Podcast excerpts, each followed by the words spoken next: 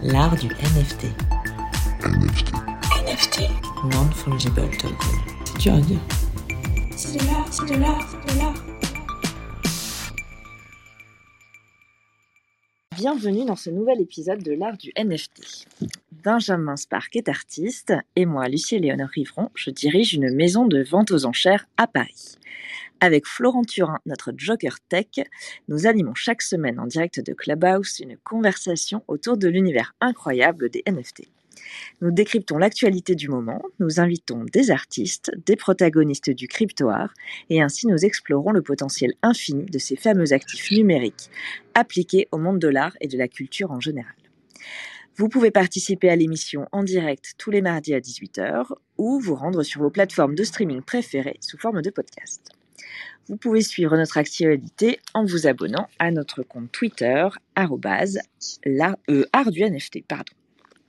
Et aujourd'hui, nous sommes le euh, 22-02-2022, hein, jolie date, et euh, nous avons le plaisir euh, d'accueillir Zaki ja, alors Jawari, j'espère que je prononce bien, euh, plus connu sous le nom de Urban Drone. Alors bienvenue Zaki, on est vraiment heureux de te recevoir. Bonsoir à tout le monde. Euh, merci de me recevoir euh, parmi vous.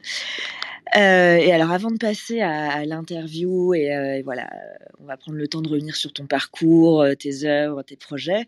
On va faire un petit point d'actualité, et donc je passe la parole à Benjamin. Oui, merci. Mon actu, euh, c'est une initiative du musée, enfin d'un musée. Tu sais que j'adore suivre les actus de, de musées dans les NFT.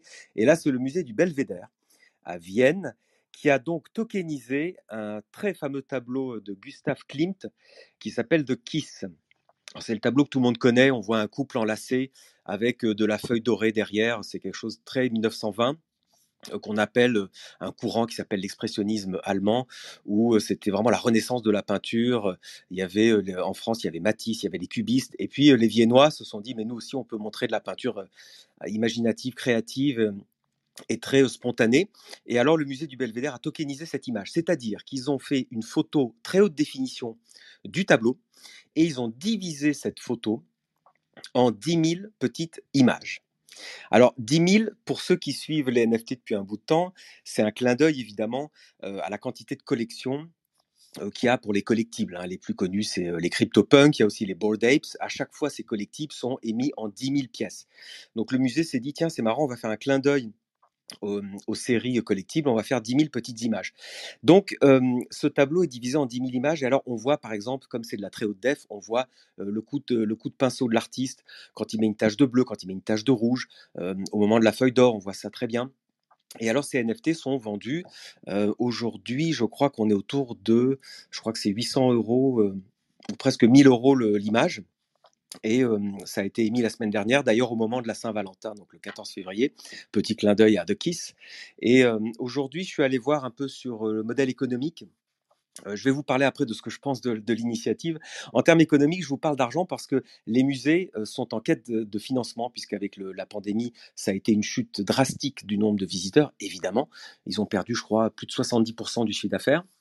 Et on voit bien que les musées voient dans les NFT l'opportunité de choses. D'abord d'attirer euh, une jeune clientèle vers les musées, enfin les jeunes gens vers euh, l'art classique. Et puis aussi des moyens de, financer des expositions, de financer la, poursuite du musée. Donc aujourd'hui, ils ont vendu euh, 1000 à peu près 1700 euh, images sur 10 000 pour un chiffre d'affaires de 150 000 euros. Donc c'est pas mal. J'attends de voir. Je suis assez curieux de voir si ça va bien marcher, si s'ils vont vendre plus. Mais après, je vais vous donner mon avis en tant qu'artiste. Je trouve ça pas extraordinaire d'avoir comme NFT une petite photo un peu format timbre-poste de- d'un grand zoom, d'une petite miniature dans le tableau, genre un petit point rouge, un petit point bleu qu'a mis l'artiste. Je trouve ça pas très intéressant. À la limite, ils auraient pu dire on va peut-être proposer une visite exceptionnelle d'un tableau. Genre, vous venez en petit groupe de 10 personnes et on vous fait une visite du musée avec un focus sur le tableau de Klimt. Et là, pour ça, vous achetez un NFT, donc un peu un, NFT communautaire finalement. Moi, je, moi je, serais allé vers ça. Ou alors, quitte à faire des zooms de tableaux, à ce moment-là, ils, ils, auraient, ils auraient pu prendre des tableaux de la Renaissance qu'on connaît tous. Les, par exemple, moi, j'adore les Noces de Cana de Véronèse ou des tableaux de Jérôme Bosch où il y a extrêmement, énormément de détails. Donc, dans le tableau, partout où on pose le regard, il y a des personnages, euh, il y a de l'animation, il y a des paysages, il y a, il y a des choses. Donc en fait, moi je veux bien avoir un petit format timbre-poste d'un tableau, mais alors il faut qu'il se passe quelque chose dans ce timbre-poste, vous voyez. Mais en tout cas, chapeau au musée du Belvédère parce que c'est pas facile d'entrer dans les NFT. Il faut y aller avec culot, il faut proposer quelque chose de nouveau. Donc après tout, Klimt, pourquoi pas? Je trouve que c'est un grand artiste qui est très connu et, voilà, je voulais parler de cette initiative et à suivre. Donc.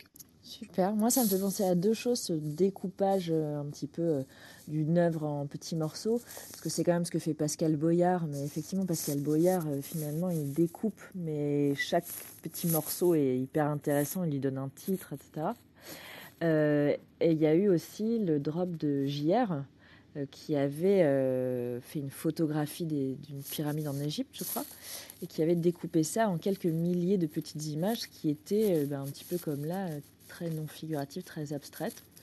Donc quelque part, c'est pas la première fois euh, ce, ce principe du découpage. Donc après, je comprends ton, ton, ton scepticisme. Oui, en, plus tu parles de JR, tu as raison, très belle initiative, mais JR, il mettait des hiéroglyphes cachés dans Ouais, chacune des petites images. Donc il y avait une énigme, il y avait quelque chose de vraiment euh, un peu intéressant. C'est vrai. Bon, à suivre en tout cas, ce principe de, de parcellisation des œuvres d'art. Euh, ok, c'est moi qui frotte. Ah oui, pardon. J'ai mis un micro avec une écharpe, c'est l'hiver.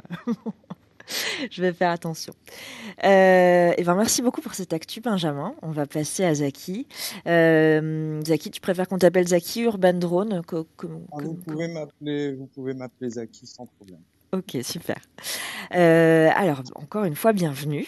Et pour commencer, est-ce que tu peux te présenter rapidement, juste nous dire euh, qui tu es, où tu vis et ce que tu fais de manière très, euh, très succincte?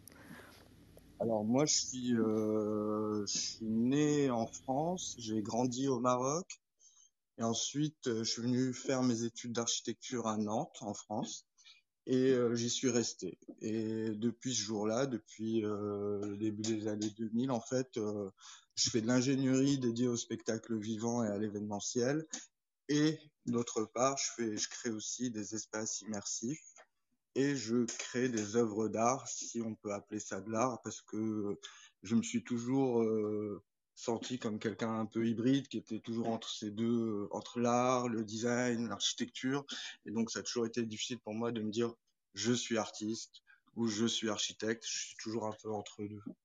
Voilà, donc depuis une quinzaine d'années, euh, je crée des œuvres digitales, on va dire. Et euh, aujourd'hui, grâce au NFT, ben, on peut se rencontrer. Voilà. Ok. Donc ça, c'est pour, la ça, c'est vision. pour la vision. Oula, dans son... Pardon, il y a- on m'entend bien là? Oui, oui, il y a eu un petit écho. Ouais, tout euh, va bien. Ouais, il y a eu un petit écho. Oula, c'est la reprise aujourd'hui. hein. Euh, alors, est-ce que on va revenir un petit peu plus longuement sur ton parcours Euh, Est-ce que tu peux nous raconter euh, ben, un petit peu comment euh, comment tu t'es intéressé à l'art? Est-ce que tu, tu viens d'une famille euh, d'artistes ou d'architectes ou pas du tout? Euh, Alors- Voilà.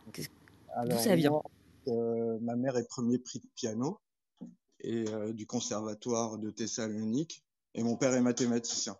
Donc euh, du coup à la maison en fait on a toujours eu ce art et science on va dire euh, mélangés au jour le jour et donc j'ai baigné là-dedans. Mais euh, j'ai fait architecture et j'ai redécouvert en fait ce que pouvait être l'art contemporain en venant en France.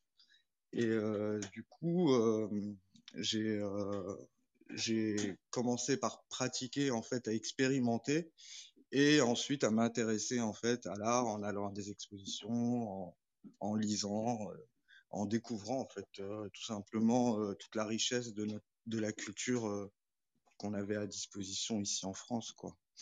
Et donc j'ai baigné là-dedans Oh, et en même temps j'ai aussi fait l'effort d'aller chercher et de trouver ce qui me touchait moi en tant que personne et en tant que praticien de l'espace, on va dire, parce qu'en fait, nos projets d'architecture sont nourris par l'art, par euh, la par la littérature, par plein de choses, et donc euh, forcément, on s'intéresse à l'art. Et euh, ensuite, j'ai fait un choix quand j'ai dû présenter un diplôme d'architecture, c'est de dire, ok, je vais pas faire un projet d'architecture, mais je vais présenter une œuvre d'art, parce que pour moi, un espace, c'est d'abord une émotion, c'est une sensation, c'est un rapport au corps. Et donc, euh, j'ai pris ce risque-là de présenter en fait une vidéo plutôt que de présenter un, un projet d'architecture, on va dire classique. Quoi, ouais. Tu, tu, peux nous en parler un petit peu de... de... Donc cette recherche, en fait, c'était sous forme d'une expérimentation, c'était sous forme de j'ai voyagé et j'ai demandé en fait à des gens dans la rue de euh, m'accompagner euh, et me faire découvrir leur ville parce que j'avais envie de vraiment comprendre comment est-ce que le son avait un impact en fait sur notre ressenti d'un espace dans la ville. Et donc c'était super important pour moi d'avoir de, créer un outil qui me permette en fait de comprendre comment ça fonctionne. Et donc avec ce que j'avais comme background et bagage technique à l'époque, c'était en 2006 et 2005, euh, bah, je suis allé dans plusieurs villes et en fait on a fait des enregistrements sonores et vidéo. Et suite à ça, en fait, j'ai commencé une pratique de ce qu'on appelle, ce qu'on appelait à l'époque du VJing. Et donc, en fait, c'était plutôt de la performance vidéo que j'avais euh, et la matière que j'utilisais en fait, c'était cette matière qu'on avait récoltée avec les gens dans la rue. Et donc il y avait à la fois cette euh, euh, ce rapport à l'autre dans une ville nouvelle qu'on connaissait pas et aussi euh, tous ces éléments qu'on avait récoltés et qui n'étaient pas en fait euh, qu'on pouvait pas, qui pas basé en fait sur des choses quantifiables. En fait, c'était vraiment. Mais Zaki, ça, ça c'est ta première expérience euh, en tant qu'artiste. C'est-à-dire que là, tu, tu parles de ça, tu avais 20 ans, tu as fait un voyage dans plusieurs pays. Non, non j'avais pas 20 ans, j'étais, j'avais, j'avais un peu plus que j'avais 26 ans. Et en fait, c'était euh, vraiment dans le cadre d'un travail de recherche euh, dans le cadre de mon diplôme d'architecture. Ah, c'est dans le cadre du diplôme d'architecture. Ah oui, ok. Ah oui, oui, oui, oui. c'était vraiment une démarche euh, okay. euh, qui, était, euh, qui était vraiment euh, dans ce sens-là. Ok, donc dès le départ, tu as, tu as voulu relier l'architecture avec la démarche artistique, parce que ça, c'est vraiment un concept typiquement artistique d'aller voir, de, de faire fait. résonner le son dans, dans l'espace. Tout à fait, tout à fait. En fait, le truc, c'était qu'il fallait comprendre en fait comment on ressentait un espace, et pas avec des données, on va dire objectives, mesurables, mais plutôt par quelque chose en fait qui était plus de l'ordre du ressenti. Et comment le faire tout en prenant un peu de recul, c'était de demander à des gens de le faire pour soi. Et donc, euh, et de les accompagner en fait, et de récupérer de la matière. Et comment ça a été reçu? Eh ben, euh, avec les félicitations du jury. et en fait, euh, tout le concept était en fait d'expliquer que d'abord, euh, un architecte, c'est quelqu'un qui doit d'abord comprendre l'espace, le ressentir, l'analyser, et pour ensuite pouvoir répondre. Et euh, souvent, quand on sort de l'école d'archi, on est plein d'espoir, on pense qu'on va changer le monde, mais en fait, on connaît rien. on est complètement inculte et on apprend son métier sur le long cours. Donc euh, voilà, c'est ce qui, c'est ce qui a fait que euh, plutôt que de faire de l'architecture, je me suis fait, je me suis dirigé plutôt vers le code, le code créatif et euh, toute, ces, toute cette démarche, on va dire, qui est à la fois entre art et science. Non, maintenant c'est intéressant de, parler juste de, deux secondes de l'architecture et de l'art, parce que mmh. les architectes, depuis Le Corbusier, on sait très bien que les architectes, beaucoup d'architectes ont aussi une carrière artistique à côté. Je, enfin, je sais qu'il y a soit dans la peinture, soit la façon de voir l'architecture différemment. Mais donc c'est ça qui t'a qui t'a amené à, réfléchir sur euh, ta condition d'architecte parce qu'en fait tu as fait des études d'architecture mais tu voulais surtout pas être un architecte, tu voulais être un artiste en fait dès le départ. Bah en fait euh, oui et c'était quelque chose qui était pas euh, on va dire c'était pas quelque chose que j'avais objectivement formulé, c'est-à-dire que mon parcours aujourd'hui rétrospectivement fait qu'on peut dire ça. Mais à l'époque, je voulais faire de l'architecture, mais il se trouve que à un moment donné, j'ai dévié parce que j'ai trouvé un j'ai trouvé un domaine de recherche, on va dire, et euh, la vie a fait que bah, j'ai rencontré d'autres personnes et je me suis retrouvé dans un autre milieu, c'est-à-dire celui de, de, la projection mapping, du, euh, de toute cette époque. Est-ce est que tu peux nous, nous parler un petit peu de ça justement de finalement Donc, toutes ces expériences interactives, on peut appeler ça comme ça, que tu as que tu as pu oui, développer tout à, fait, tout à fait en fait. Ce qui s'est passé, c'est que suite à mon diplôme, j'ai rencontré euh, les, les membres de Digital Slaves, qui à l'époque était un collectif qui évoluait euh, en même temps qu'AntiVJ, Visual System, tous ces gens-là. Et du coup, on a, on, j'ai intégré en fait et j'ai fondé avec eux la compagnie Digital Slaves. Et du coup, on a commencé à faire ce qu'on appelle aujourd'hui des, des, projections architecturales, euh, des espaces immersifs, des performances vidéo pour des grands festivals de musique électronique. Et donc, on a commencé à expérimenter euh, cette idée qu'on pouvait transformer un espace avec de la vidéo et que cet espace-là pouvait réagir à des données. Ça pouvait être du son, ça pouvait être un mouvement, ça pouvait être euh, le souffle du vent, ça pouvait être n'importe quelle données qu'on pouvait mesurer avec un capteur. Là, on est dans, dans, dans quelles années en fait? Années 90, 2000 Juste pour situer un petit peu, à quel moment tu as commencé toutes ces recherches-là? Euh, 2007 jusqu'en okay. 2007, donc jusqu'en jusqu'à aujourd'hui, on va dire, parce que je continue à créer des espaces immersifs et des installations interactives.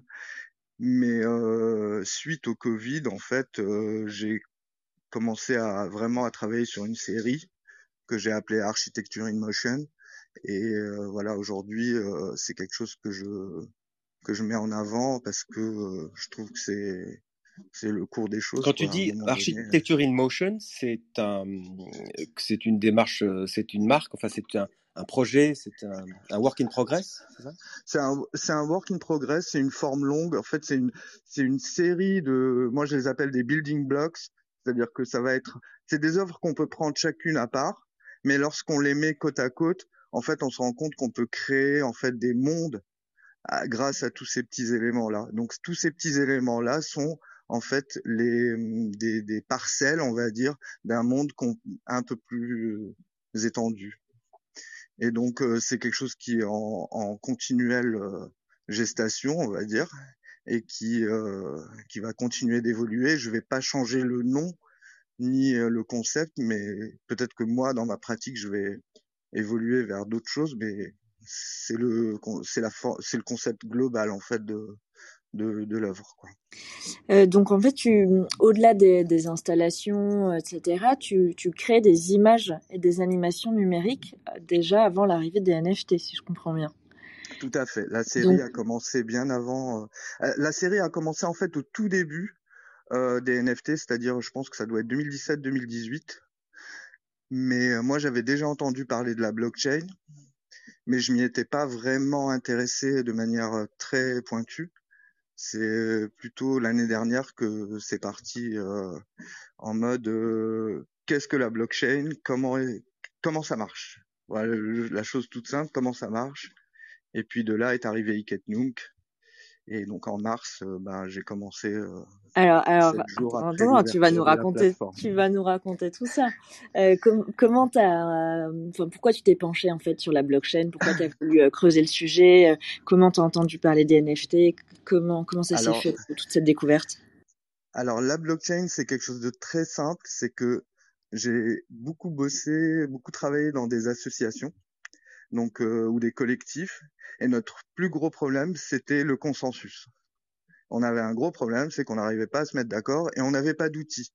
Et donc à un moment donné, je rencontre un développeur qui me dit mais regarde, il y a la blockchain, on peut tous voter, on a tous droit, enfin on peut créer des DAO, on peut faire des choses vraiment super intéressantes pour avoir un système décentralisé qui permet d'atteindre un consensus. Et là, pour moi, c'était genre la révélation comment on a un vrai outil. Donc quelque part, c'était plus politique et constitutionnel qu'artistique. bah, dans un premier temps, en fait, c'était exactement ça. C'était comment est-ce que quand on est beaucoup, on peut arriver à se mettre d'accord tout en garde, tout, tout en ayant, euh, tout en gardant en fait une certaine autonomie dans le groupe.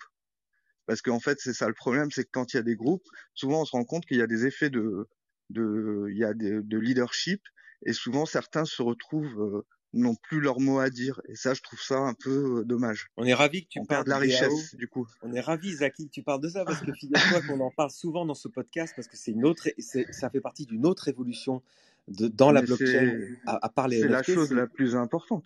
C'est très et les artistes s'en emparent. Tu as tout à Tout fait. à Les artistes s'en emparent parce que ça permet aussi de relier les artistes à leur communauté en disant mais vous pouvez voter sur euh, euh, quelles œuvres je vais euh, proposer prochainement ou alors est-ce que vous êtes d'accord sur euh, telle direction artistique? Alors, rappelons à tous ceux qui nous écoutent que la DAO, en anglais Decentralized Autonomous Organization, c'est une, c'est une, organisa- enfin, c'est une association d'individus qui ont des tokens et à chacun et chaque personne qui a un token peut voter et peut faire des propositions de décision dans l'association. En fait, c'est c'est pas plus compliqué que ça, mais simplement comme comme on a des tokens sur la blockchain, bah, tout est traçable, tout est sécurisé et euh, tout est organisé quoi. Et, aussi de l'autre côté, c'est-à-dire qu'il y a des groupements de gens qui collectionnent et qui eux aussi euh, arrivent à un consensus pour dire voilà, on va collectionner tel artiste. Et je trouve ça super parce que du coup, euh, ben c'est pas juste euh, le fait du roi, quelqu'un qui s'est dit tiens, je vais mettre euh, 5000 dollars sur telle œuvre. Ils sont euh, 200 à avoir dit c'est celle-ci qu'on veut. et c'est super valorisant pour un artiste quand on a ce genre de, de process qui sont mis en œuvre, quoi. À quel moment, Donc, toi, tu euh, découvres euh, le- la technologie du NFT et ce que ça peut signifier pour toi en tant que créateur d'œuvres numériques? Euh, alors j'ai découvert en février de l'année dernière. Vraiment, hein, quand on parle vraiment de la technologie euh, du NFT. Et euh, deux semaines plus tard, j'ai pardon, deux semaines plus tard, en fait, euh, j'avais à peu près compris comment ça fonctionnait. Et euh, il est vrai que j'avais pas choisi la plus simple. Donc euh, j'ai décidé d'aller sur Tezos, tout simplement juste par rapport à l'impact énergétique que ça pouvait avoir et et voilà. Ouais, tu fais j'ai partie des. Ouais, tu fais partie des nombreux artistes, je me souviens très bien, en février dernier, qui, ont, euh, qui sont allés à l'encontre du leader du marché qui était Ethereum. À l'époque, tout le monde faisait des NFT sur Tout Ethereum. à fait. Et Tezos, d'ailleurs, sur Twitter, ils ont tout de suite pris le hashtag Clean NFT, donc le NFT propre. Et Oui. beaucoup d'artistes comme toi, beaucoup, beaucoup, et moi aussi, et, et j'en connais plein qui sont allés sur, sur euh, la blockchain Tezos euh, via, via la seule place de marché à l'époque qui était basée sur la blockchain Tezos qui s'appelait Iketnunk, qui veut dire, euh, c'est du latin, qui veut dire ici et maintenant. Et beaucoup d'artistes se sont emparés de ça en disant au moins nos NFT, euh, mes NFT utilisent très très très peu d'électricité, très peu d'énergie et donc dégagent très peu de CO2. À l'époque, c'était une révolution en fait. C'était une révolution dans la révolution, Iketnunk. Donc tu as, investi ce- cet espace. Ouais, j'ai investi cet espace et en fait, je me suis rendu compte que tous les copains étaient déjà là, c'est-à-dire qu'il y avait Joanie, il y avait, il y avait Mister Prudence, il y avait vraiment euh, toute la scène euh, de, de, de, toute la scène en fait que je connaissais depuis plus de dix ans euh, dans le domaine du code créatif et des arts numériques qui était déjà là. Donc c'était vraiment comme à la maison. Donc il y avait vraiment euh, ce côté, on s'est tous retrouvés et puis bah voilà, on a c'était une grande fête hein. pendant plusieurs mois. Franchement, c'était une très grande fête. Il y avait pas vraiment de ah il y a un marché, on est en train de vendre et d'acheter machin. C'était plutôt euh, oh euh, Giovanni vient de minter une pièce, euh, il l'offre gratuitement. C'est vrai que tu as raison, il y avait les spéculateurs. Il sur- l'offre sur Ethe- gratuitement. Il y avait les spéculateurs d'Ethereum et il y avait les, les amateurs d'art sur Tezos. Tu as raison, c'était ça. Bah voilà, j'espère que ça continue et puis j'espère qu'il y aura aussi des croisements, c'est-à-dire que en fait, j'aime pas qu'on crée de je pense qu'à terme on sera tous euh, trans blockchain quoi. En fait, on va tous être sur toutes les blockchains et on aura nos propres contrats et puis voilà, on on sera euh, d'une manière ou d'une autre autonome là-dedans, mais je pense que c'était vraiment c'était très très riche. Pendant les six premiers mois, c'était vraiment ça allait très très vite et c'était très très riche. Alors, alors moi, j'ai découvert ton travail, Zaki, sur, euh, dans, dans l'expo de Alteren. Euh, fait. Est-ce que, est-ce que tu peux nous parler un petit peu de ce, euh, ce, ce collectif? Je sais pas si on peut appeler ça comme ça. Non, c'est bah, c'est pas un collectif. Raconte-nous, En fait, raconte-nous. ouais, Alter- Alter-N, l'origine d'Alter-N, en fait, c'est Patrick Tressé et Diane euh, en fait, qui ont décidé à un moment donné de sélectionner des artistes euh, basés sur une seule chose, c'est-à-dire qu'ils aimaient ce que ces artistes faisaient. Et tous les artistes sur Alteren sont vraiment différents.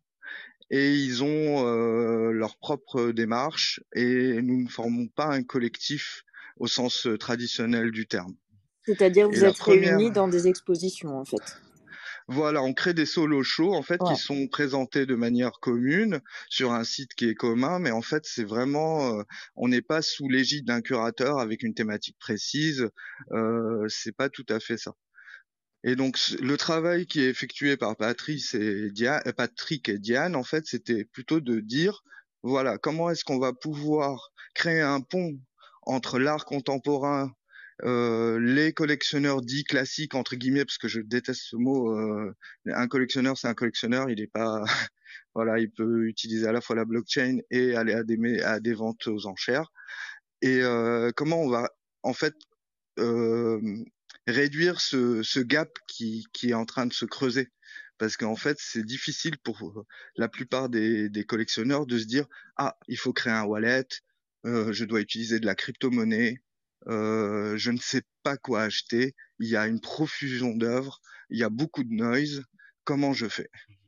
Et donc euh, l'idée, en fait, c'est d'expliquer toutes ces choses-là et donc Alteraine, c'est deux choses. C'est à la fois des expositions d'artistes, mais à la fois un travail de médiation euh, avec toutes les institutions de l'art dit classique. J'espère que je l'ai bien expliqué. En tout cas, c'est c'est vraiment euh, très agréable parce que il n'y a pas le même esprit que quand on va sur certaines plateformes de, de vente de NFT. Là, c'est, on sent que c'est plus, quelque part, c'est plus lent, c'est plus doux. Euh, Oui. On prend le temps de découvrir, d'entrer dans l'univers de chaque artiste, de découvrir les œuvres. Euh, Il n'y a pas de faux mots, quoi. Et ça fait du bien. Un peu, ça permet de découvrir plus euh, en profondeur, en tout cas, le travail des Bah, artistes. Mais Zaki, ça m'intrigue. Euh, quand, Zaki, quand tu dis qu'il y a le, le monde de l'art traditionnel qui est impliqué dans, ta, dans Alter N, donc rappelons que ceux qui veulent aller voir, c'est altern.art. Donc c'est A-L-T-E-R-H-E-N.art. Donc tu es partie prenante de cette, de cette plateforme finalement qui propose des NFT. Mais tu dis le monde de l'art, comment tu arrives à impliquer le monde de l'art traditionnel là-dedans? Bah, en fait, c'est par euh, la- le travail de médiation, c'est-à-dire qu'il y a à la fois euh, ces expositions où on a où le format est plus proche de ce que pourrait attendre quelqu'un qui a l'habitude d'aller à une exposition d'art dit, euh, enfin dans la dans le monde réel, on va dire, hein, à- euh, aller à un vernissage, que euh, ce monde euh, du NFT où on est souvent face à des frontes, euh, des UI où il y a plusieurs, il y a beaucoup de vignettes euh, avec des prix, euh, enfin voilà c'est c'est pas du tout la même façon, la même vision ni la même approche de l'expérience, on va dire, sur le site. Oui, ça ressemble donc plus ça à. peut, tu- tu Oui. as des- tu as- je suis devant et ça ressemble plus à ce qu'on appelle des OVR dans l'art traditionnel, c'est-à-dire des online viewing rooms. Donc on a plus Voilà, l'impression que vous êtes là pour faire du viewing. Effectivement, il n'y a pas de prix, ce qui est déjà Non. moins agressif parce que dans toutes les plateformes Non. NFT, il y a directement les prix, genre euh, euh, ouais. sortez le porte-monnaie. D'ailleurs, vous verrez, vous pouvez regarder tous mes tweets. Je crois que j'ai jamais mis le prix d'une de mes pièces sur mes tweets. Je je je d'abord je montre l'œuvre, ensuite euh, voilà, chacun se décide euh, par la suite. Mais dans un premier temps, en fait, c'est l'œuvre qu'on montre et non pas le prix. Alors, moi, chose, euh, euh, je suis absolument d'accord et j'aimerais justement, euh, après avoir parlé de- du marché, de toutes ces choses sales, je, je me permets de, je me permets de dire ça, hein, c'est ma position. Venant d'une maison Euh, de vente aux enchères, c'est c'est cocasse. Voilà. Je, il faut pas trop se prendre au sérieux. Moi, ce qui m'intéresse, c'est d'abord les œuvres. Donc, j'aimerais qu'on revienne sur tes œuvres, euh, Zaki. Euh, bon, t'es très prolifique hein, quand même. C'est bon, déjà, c'est magnifique, c'est extrêmement Il y en a poétique. beaucoup, oui. Il y en a compté là beaucoup. dernièrement, il y en a un peu trop, je dirais.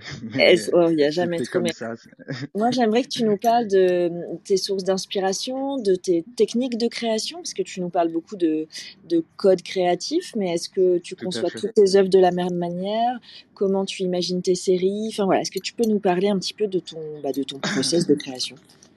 Alors, mon process de création, d'abord, on peut le définir comme une recherche sur la complexité. C'est quelque chose, en fait, qu'on voit dans la nature. C'est que ce que moi je, fais, ainsi qu'à l'instar de beaucoup d'autres artistes, en fait, c'est qu'à un moment donné, on ne fait qu'essayer de reproduire euh, de manière imparfaite ce qu'on voit euh, lorsqu'on est en pleine nature ou face à des, euh, face à, je sais pas, on pourrait dire face à, aux éléments, on va dire. Et du coup, euh, je le fais à travers des procédures. Une procédure, c'est quoi? C'est comme en cuisine, c'est une recette, on va dire. Et donc, c'est quelque chose qu'on écrit.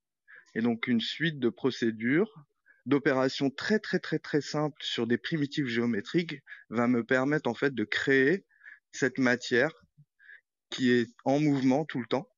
C'est-à-dire que moi, tu- toutes mes pièces sont animées, mais sauf que à un moment donné, je vais choisir un moment que je vais euh, rendre. Alors, juste pour donc, comprendre, tu travailles sur, euh, sur, sur quel type de logiciel? Alors moi, je travaille sur euh, VVVVV, qui est en fait une librairie de programmation euh, de type euh, nodal. Donc en fait, c'est un peu comme Touch Designer, je ne sais pas si vous connaissez. Et euh, je travaille aussi sur Houdini, qui est en fait un logiciel qui est plutôt dédié au cinéma et aux effets spéciaux, mais que je détourne un peu pour pouvoir créer mes pièces. Oui, on a, on- Et ça donc, fait penser au fractal aussi, hein, ton travail. Tout à fait. Il y a, il y a des, il y a, il y a toute une série de pièces qui sont des fractales. Donc euh, c'est les- exactement ça. On retrouve des mathématiques pures, enfin, on retrouve la, la, la, pro- la- ouais, de, de la, de la science, euh, enfin, comment, de la programmation évoluée. Enfin, c'est, euh, Donc là, là, tu te Exactement. positionnes comme un. Donc, tu, tu, tu, utilises des outils euh, assez performants en termes de, d'algorithmes, de mathématiques. Donc là, on retrouve l'artiste ingénieur, enfin, l'artiste scientifique, en fait. Je- je- moi, je suis toujours, euh, je suis toujours hybride, je suis toujours entre deux, je suis toujours à la limite. Je suis euh, jamais d'un côté ou de l'autre. C'est-à-dire qu'à un moment donné, en fonction de ce que je vais euh, avoir envie d'exprimer, je vais aller ch- rechercher l'outil qui va me permettre de mettre en œuvre ce que je veux exprimer. Et si on pouvait se référer à l'histoire, en fait, je serais plus euh, renaissance, on va dire, c'est-à-dire euh, multidisciplinaire et pas forcément euh, quelqu'un qui va euh, travailler son trait pendant 20 ans. Euh, moi, si j'ai besoin d'exprimer quelque chose de différent, bah, je vais essayer d'aller trouver l'outil qui va me permettre de le faire. Alors justement, c'était ma euh, question, tu vois, c'était est-ce que tu as des sources d'inspiration quelque part extérieures et tu vas chercher à comment les traduire avec des outils ou est-ce que finalement c'est l'outil en lui-même qui va t'emmener vers un rendu euh, et puis on voit ce qui se passe? Ce qui se passe, c'est que tout simplement, je vais partir de données. Ça peut être des images euh, que j'ai récupérées sur Google Earth, ça peut être de la cartographie avec des données OpenStreetMap, ça peut être une photo que j'ai prise dans la rue, ça peut être euh, du son. À chaque fois, en fait, c'est des données que je vais numériser et que je vais ensuite euh, transformer pour arriver à un résultat. Donc euh, à chaque fois c'est toujours très différent, mais la base c'est que aujourd'hui on peut numériser, on peut tout numériser, et donc moi je transforme en fait cette matière. Est-ce qu'il y a un sens politique? Est-ce que tu, tu choisis de, de faire raconter quelque chose aux données ou c'est juste de la matière brute? Euh, c'est vraiment, on pourrait dire que je, je, je c'est plus un, un aller-retour avec cette matière. En fait, c'est un travail sur cette matière et il n'y a pas vraiment euh, un engagement. Dans mes œuvres, il n'y a pas d'engagement politique, Euh, clairement. Ok, ok, Après, c'est dans de, la- mes c'est de choix, la matière quoi. dans mes ch- oui, voilà, dans mes choix d'artistes, par contre, et de, comme on l'a dit précédemment, sur quelle blockchain utiliser. euh, là, par contre, oui, il y a un positionnement qui est clairement euh, pour euh, pour la protection de notre environnement et celle de nos enfants, quoi. Mais voilà, ça s'arrête là pratiquement. on peut en parler parce que c'est vrai qu'ici on parle beaucoup d'art, mais après tout, euh, la blockchain concerne les artistes et j'ai beaucoup de questions. Moi, quand les artistes m'interrogent sur les NFT, je remarque que la, la question qui vient très vite, c'est sur quelle blockchain je vais, je vais proposer mes, mes œuvres. Euh, toi, j'ai vu que tu avais exploré Tezos, on l'a dit, mais tu explores Solana aussi. Tout à fait. une Ouais. blockchain euh, dont tout le monde a beaucoup parlé depuis six mois. C'est la Ouais. blockchain qui est un peu la, la concurrente d'Ethereum. Enfin, elles s'appellent toutes Ethereum Killer, c'est-à-dire qu'elles veulent, elles veulent toutes prendre la place d'Ethereum. Elle est effectivement euh, pro-environnementale parce qu'elle elle, elle utilise très peu d'électricité. Mais toi, j'ai vu que tu as expérimenté sur Solana et, et on est beaucoup d'artistes à, à- à se questionner sur parce qu'il n'y a pas de place de marché euh, encore euh, vraiment euh, installée ou reconnue. La blockchain, c'est important pour les artistes de comprendre en fait la technologie qu'il y a derrière le NFT, parce que mieux on comprend cette technologie, ou en tout cas les enjeux, et mieux on peut proposer quelque chose même d'artistiquement intéressant, je trouve, à, sa communauté. Bah, tout à fait. Parce qu'en fait, là, quand on regarde, imagine, prenons l'exemple de mes œuvres. Mes œuvres, elles, elles utilisent la, la blockchain comme vecteur. Mais en fait, moi, je ne fais pas de crypto art, c'est-à-dire que moi, mes mes mes œuvres ne sont pas euh, euh, créées dans le dans la blockchain, c'est-à-dire que il n'y a pas de code à l'intérieur du contrat, quoi. C'est-à-dire donc c'est Elles vraiment pas, différent. qu'elles On sont est pas on-chain, c'est ça? elles sont pas on-chain, c'est-à-dire que après il y a il y a il y a pas mal d'artistes comme Lionel Radisson, Macchio qui travaillent là-dessus, il y en a d'autres aussi hein, qui font ça et je trouve ça euh, super intéressant à un moment donné de se dire mais en fait l'œuvre d'art est dans le contrat. Vous quand vous achetez le token contient le contrat euh, contient l'œuvre. C'est ça qui est fou quoi. Et euh, j'ai pas encore ce, ce knowledge, on va dire, pour arriver à ça, mais c'est vraiment un de, un de mes buts, c'est-à-dire qu'à un moment donné, pour l'éternité, tant qu'il y a de l'électricité, évidemment, avoir une œuvre d'art on-chain, ça, ça serait fabuleux, quoi. Et euh, est-ce que tu peux nous parler des différentes euh, séries justement que, que tu as? Parce que donc on a Architecture in Motion, est-ce que est-ce qu'il y en a d'autres? Quelles sont leurs caractéristiques? Tu peux nous, nous en parler un peu? On a, en fait, on a dans, dans Architecture in Motion, on a des subsets, on va dire, euh, de, on a des, des, des, des, débuts d'expérimentation avec, par exemple, les monolithes.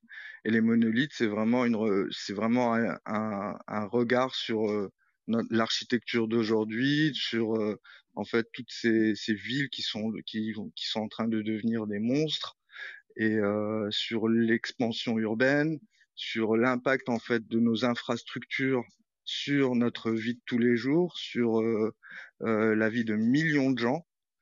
Et euh, il y a aussi euh, tout un travail qui est plutôt vraiment très minimal, où j'explore en fait en fait je crée des œuvres comme une performance, c'est-à-dire que pendant quatre heures je vais coder et euh, la nuit très tard. Et en fait je, je, je poste sur Twitter en fait les outputs en fait ce que je ce qui sort en fait de de mon ordinateur.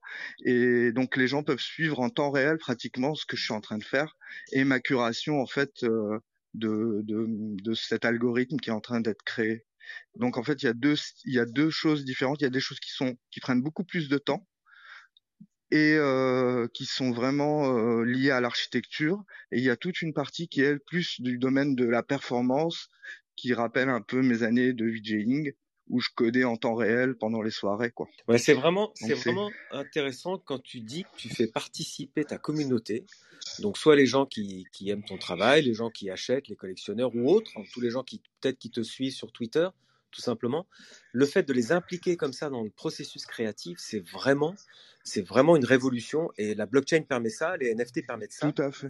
Euh, et, et toi, alors, est-ce que tu as, donc tu utilises Twitter, j'ai vu que tu étais très actif évidemment sur Twitter, qui, rappelons-le, est quand même le roi des réseaux sociaux euh, dans le domaine Par des rapport à NFT. ça, ouais, c'est un, un, c'est- ouais. est-ce que tu as un, trai- est-ce que tu as un retour, euh, je dirais, qualitatif, parce que ok, les gens like ou retweetent, mais est-ce que tu as du, du répondant de la communauté qui dit, tiens, ça, ça m'évoque ça, tu devrais rechercher dans telle direction, tu vois, ça, le- ça, ça, j'en ai, mais c'est c'est une très très petite euh, communauté. C'est c'est vraiment des gens qui sont que je connais depuis plusieurs années, que je connais de d'avant les NFT, on va dire, et qui eux vont oser envoyer en DM des critiques constructives ou dire ah je pense que là t'aurais peut-être dû euh, bosser comme ci ou comme ça, mais euh, c'est rare. Ouais, mais d'accord.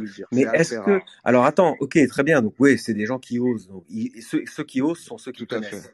Ça, je comprends. tout à fait. Après, question ultime, c'est est-ce que tu prends ça en considération, les, les remarques sur ton travail? Pas vraiment.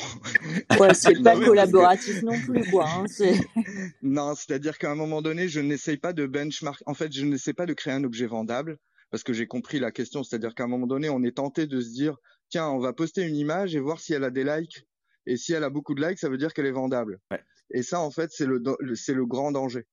C'est-à-dire qu'en fait, moi, je crée, j'ai mon idée, je l'ai structurée, je la, je la mène au bout et ensuite je la mint. Et advienne que pourra. Ouais, C'est-à-dire que je clairement, ne, je, pas, t'écoutes pas les sondages, quoi. je, je, je, je n'en fais pas. C'est-à-dire Oui, qu'en oui, fait, moi, l'idée, c'est de, c'est de faire participer des gens qui sont de mon domaine ou qui ne connaissent pas du tout et qui, à un moment donné, vont venir voir des choses se faire devant eux la nuit et plutôt que lire des, des, des tweets d'influenceurs, vont regarder des belles images, quoi. tout simplement. C'est on, donne un peu de bonheur si on Ouais. peut, et Ouais, ouais, voilà, c'est tout ça. Et puis en plus, tu quelque part, tu mets à jour euh, ta manière de créer et ton, tout ton processus créatif, puisque c'est quasiment en direct. moi, ça Exactement, parce qu'en fait, ça me rappelle en fait les moments où nous on se mettait en danger quand on jouait devant 600 personnes et que si les visuels euh, marchaient pas avec la musique, et ben on, on cassait un peu le travail du DJ ou du performeur euh, musical qu'il y avait en face. Donc euh, c'est une espèce de mise en danger. Bon, elle est moins, on va dire que c'est moins crucial que quand on est on stage quoi, mais bon voilà, c'est c'est ma façon de faire et puis ça m'est J'aime pas trop euh, tweeter, retweeter des liens. Enfin, Twitter, c'est un peu bizarre. Hein. Des fois, on se retrouve à passer plus de temps sur Twitter que devant nos, nos logiciels à travailler vraiment notre art. Donc, il faut trouver la juste mesure. Vaste sujet. Euh, Oui. il est déjà euh, moins le quart. Euh, Est-ce que euh, dans notre auditoire, euh, si vous voulez euh, poser des questions à Zaki, voilà, vous pouvez euh, lever la main, euh, monter sur scène, euh, papoter avec nous. Et puis, euh, si Florent, en attendant, tu veux intervenir, je suis sûre que tu as plein de, plein de questions, Florent? J'ai plein de questions et plein d'admiration du coup pour euh, ton travail, tes réponses. Et, euh, je te découvre ce soir et c'est vraiment, euh, vraiment top ce que tu fais. J'adore ben, comment tu, tu reconsidères l'espace en fait de par ta vision, enfin ta sensibilité à la musique et au visuel.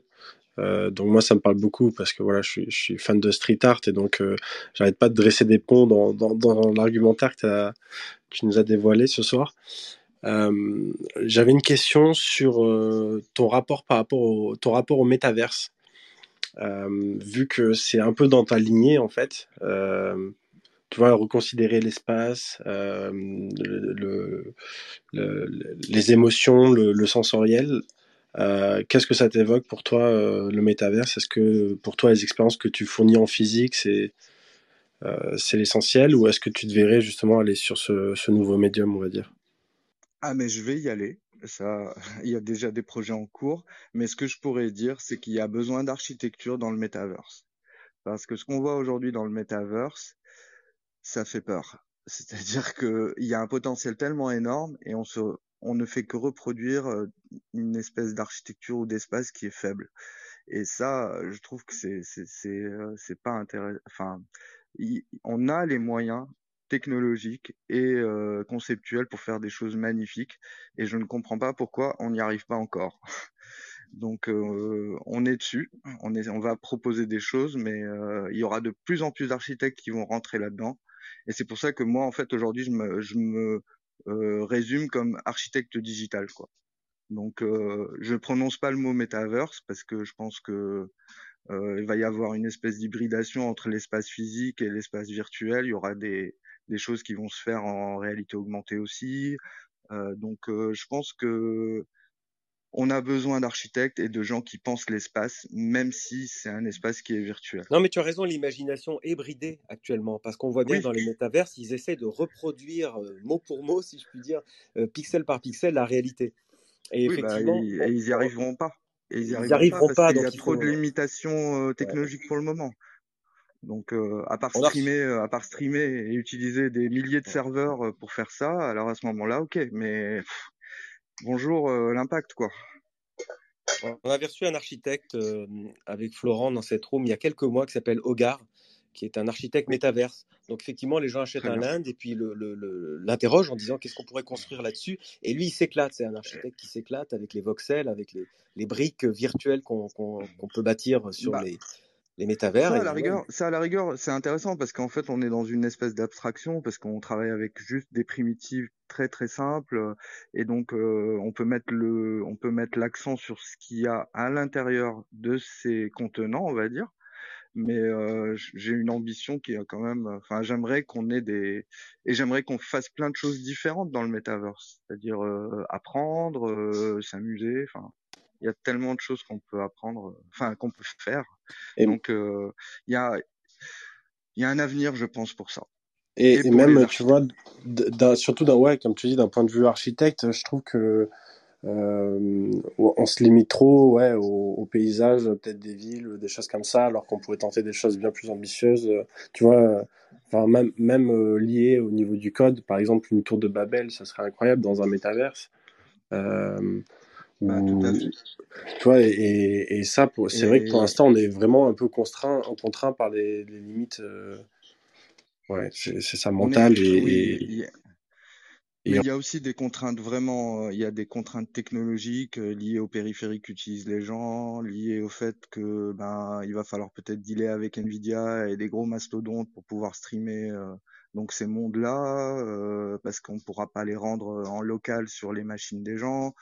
Enfin voilà, c'est un vaste euh, sujet, mais moi je trouve qu'il y a, il va y avoir des belles choses qui vont sortir de ça. J'en suis presque C'est intéressant de voir le, toujours et toujours le, le lien entre art et technique, comment euh, euh, l'art va nécessiter que la technique aille plus loin et en même temps comme la, comment la technique euh, euh, repousse les frontières des projections artistiques aussi. Enfin, cet aller-retour est, est fascinant à observer et, et à vivre quand on est artiste, j'imagine. Euh, tout à fait, c'est ce que je fais au jeu, tous les jours quand je conseille des artistes, parce que je fais aussi du support pour des artistes euh, contemporains, et en fait, ils arrivent avec une idée, et nous, on fait en sorte de mettre au jour leur idée, c'est-à-dire que on maîtrise la technologie, on comprend le discours de l'artiste, et on travaille ensemble. Et souvent, mon travail, il est collaboratif. Je travaille avec d'autres gens tout le temps. Donc on peut rappeler Donc, euh, que c'est- euh, Zaki, on- en principe, ici il y a des gens qui nous écoutent sur le, le clubhouse et il y a des et on, on propose, on propose aux- à ceux que ça intéresse de lever la main, de venir te poser des questions. Donc je, je réitère l'information de Lucie Léonore. Ceux qui veulent intervenir, n'hésitez pas. Euh, On vous donne la parole et vous pourrez interroger Zaki ou, ou ceux qui sont euh, ici autour de moi, autour de autour de nous. Et moi j'ai une, une question encore Zaki qui me taraude, c'est que Oui. chaque- souvent on, on me parle d'art génératif. Moi j'aime beaucoup l'art génératif donc les art blocks, tu sais, enfin les grandes séries d'art génératif. Et alors, parfois il y a un artiste qui est derrière, parfois pas du tout, parfois c'est juste euh, des ingénieurs et un algorithme. Et j'ai toujours un mal fou à, à décrire aux personnes qui m'interrogent est-ce que c'est de l'art ou pas? Est-ce que c'est une démarche artistique ou pas?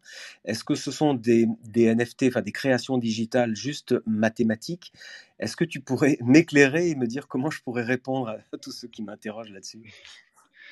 Alors, je vais répondre euh, comme d'habitude à côté par une image. Quand vous rentrez dans une mosquée et que vous découvrez en fait toutes ces mosaïques qui ont été dessinées grâce à la, géométrie, eh ben vous allez vous rendre compte en fait que le pavage du plan, ça peut devenir une œuvre d'art en soi. Donc en fait, toutes ces œuvres qui sont liées aux mathématiques et aux algorithmes, au bout d'un moment, euh, on va trouver une beauté à la fois dans le code et dans ce que ça a généré. Et donc, euh, c'est vrai que ça peut paraître un peu fou euh, de se dire, mais c'est juste un, c'est juste des mathématiques euh, ou juste un algorithme qui a généré ça.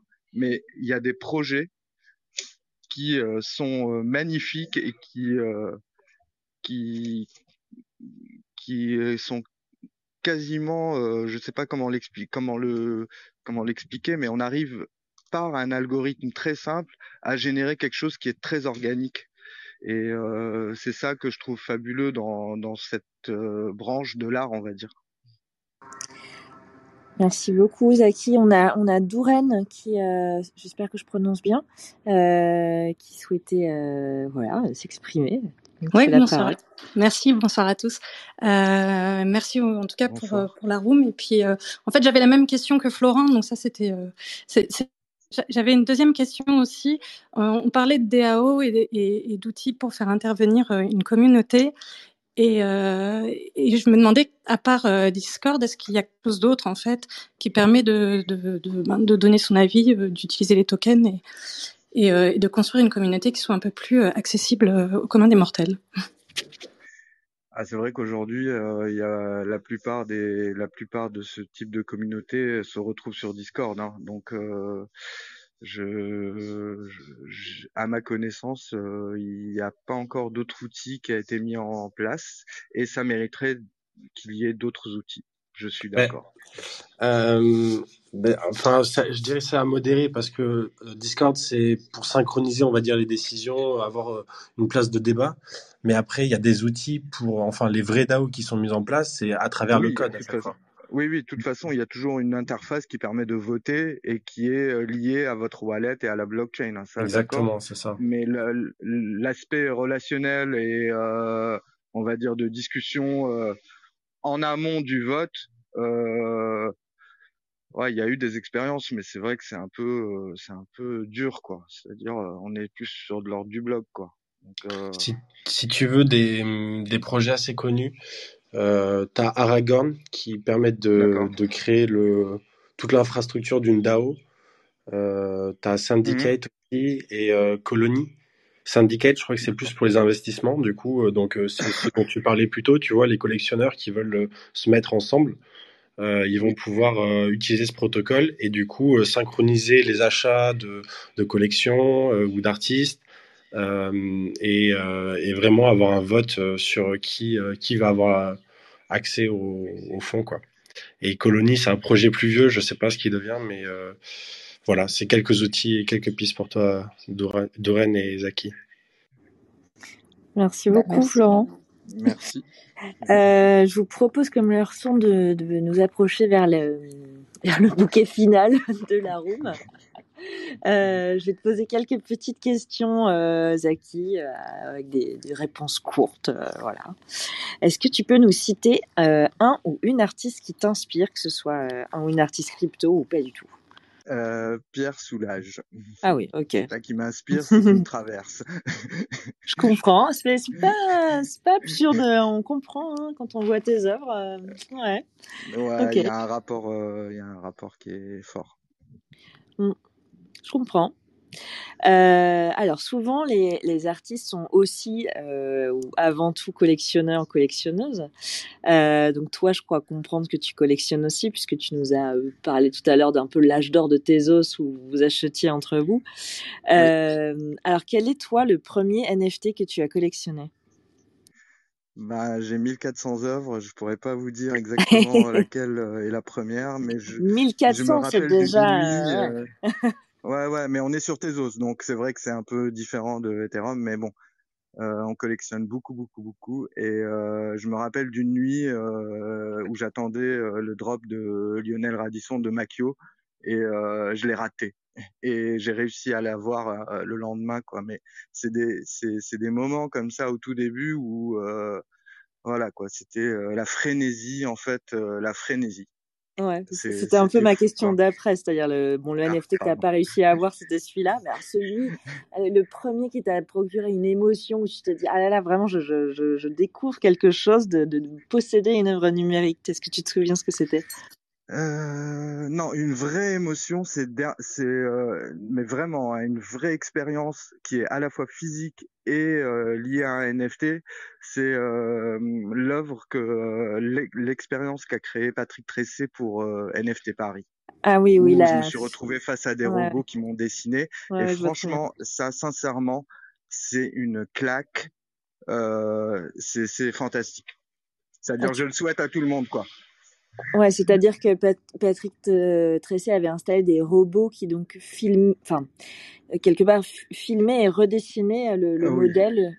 C'est ça hein? Oui, oui, et il me regardait en fait. C'était carrément comme si j'avais des trois yeux qui me scrutaient et qui me dessinaient et qui ont. euh, Il y a eu un bug et en fait moi j'ai une cicatrice sur le sur le front et le robot a fait une cicatrice sur mon dessin quoi. Donc euh, Et ensuite ça s'était minté en, en NFT. et voilà Ouais. exactement. Et Donc euh, grosse expérience. Mm, et mm. pour moi en fait il a réussi à relier en fait le physique et le et le monde dans lequel aujourd'hui on vit qui est un peu dématérialisé on va dire. Mm. Et euh, là, je trouve qu'il y a vraiment une, d'un point de vue conceptuel, et euh, c'est très très fort. D'ailleurs, c'est lui qui fait tous les portraits des artistes qui exposent sur euh, Alter, euh, Alter Ouais, tout à fait. Euh, le NFT que tu attends avec impatience, s'il y en a un. Euh, j'attends de pouvoir acheter un Iskra, un point line, Ok. un 1-1. J'a, j'a, euh, j'a- je dois, je dois travailler plus. Voilà, tout simplement. Pour acheter plus. pour avoir enfin un, un, un, un de. bah, euh, en fait, c'est les tout premiers qu'elle avait minté. Et euh, voilà. Donc, euh, un jour, j'en aurai un, j'espère, euh, au mur euh, chez moi. Ça marche. Et enfin, l'invité que tu aimerais écouter dans cette room? J'aimerais écouter euh, Gan Brood, qui est un, un artiste en fait qui est qui fait de l'in- qui fait des images à, à- à- grâce en fait à des systèmes d'intelligence artificielle et il crée des mondes un peu oniriques et vraiment c'est quelqu'un qui est un des piliers de la communauté de Wicked Nook et je pense que ça serait intéressant de d'écouter ce profil-là. Bon, il est anglophone, hein, mais euh, voilà, c'est ça serait Gan intéressant Brood, d'avoir. c'est ça? Gan, Gan, comme Ouais, euh, euh, ouais, ouais, comme Gan, Gan, ok. et Brood, B-R-O-O-D. Ok, Can Brood. Eh ben super. Et, euh, eh ben merci beaucoup euh, Zaki. Je vais laisser la, la parole à Florent pour notre petite tradition du giveaway parce qu'on doit euh, faire le tirage au sort de giveaway d'il y a deux semaines, il me semble. C'est un peu la petite tradition du podcast. Euh, voilà, Florent, je te laisse la parole. Yes. Euh, ben, écoute, Zaki, je vais te demander un numéro entre 1 et 15. Alors, je vais dire euh, 8. Alors, le 8, on va tirer le grand gagnant de la semaine, enfin d'il y a deux semaines. C'était pour Euh, euh, le giveaway de Dalagraphie, Ouais, c'est ça. C'était euh, Children of the Clouds ou Alien Dreams. Et j'ai perdu le compte. je l'avais, euh, excusez-moi, 5, 6, 7, 8. C'est Marie Couvé qui va gagner du coup Children of the Cloud. Bravo à elle si elle nous écoute en ce moment. Et sinon, Zaki, je voulais te demander, euh, est-ce que ça t'intéresserait de soutenir le podcast et les futurs invités en faisant un giveaway euh, à notre communauté Twitter d'une de tes œuvres? Bah, bien sûr, avec plaisir. Trop bien. Je me suis amélioré vu qu'ils me font demander à chaque fois euh, de faire le mendiant aux artistes. Maintenant, je commence à améliorer le pitch. Mais merci non, mais beaucoup. vous le faites, euh, tu le fais super bien. Hein, c'est, je, je, je, je vais, je vais jouer avec vous. C'est trop bien. Eh ben, Trop cool. super. Merci beaucoup, Zaki. Du coup, euh, on- Florent, enfin, on publiera sur l'art du NFT un, un petit message. Et puis, Ça marche. Euh, voilà, les auditeurs et les auditrices euh, pourront euh, tweeter, retweeter, commenter, etc. Et on fera un petit tirage au sort la semaine prochaine. Eh bien, tout- ben voilà, il est 19h. Parfait. Quel sens du timing de, ce, de, de cette room? Ben, je voulais tous vous remercier. Et puis, vraiment particulièrement, Zaki, c'était absolument passionnant. Je suis vraiment ravie de, que tu nous aies Bah, raconté ton parcours et tout, tout- voilà, tout ton univers. C'était vraiment génial. Euh, merci aux auditeurs, aux auditrices. euh, et puis, merci à Benjamin et Florent. Et puis, euh, à la semaine prochaine. Merci. Bonne au revoir. soirée. À la semaine prochaine. L'art du NFT. NFT.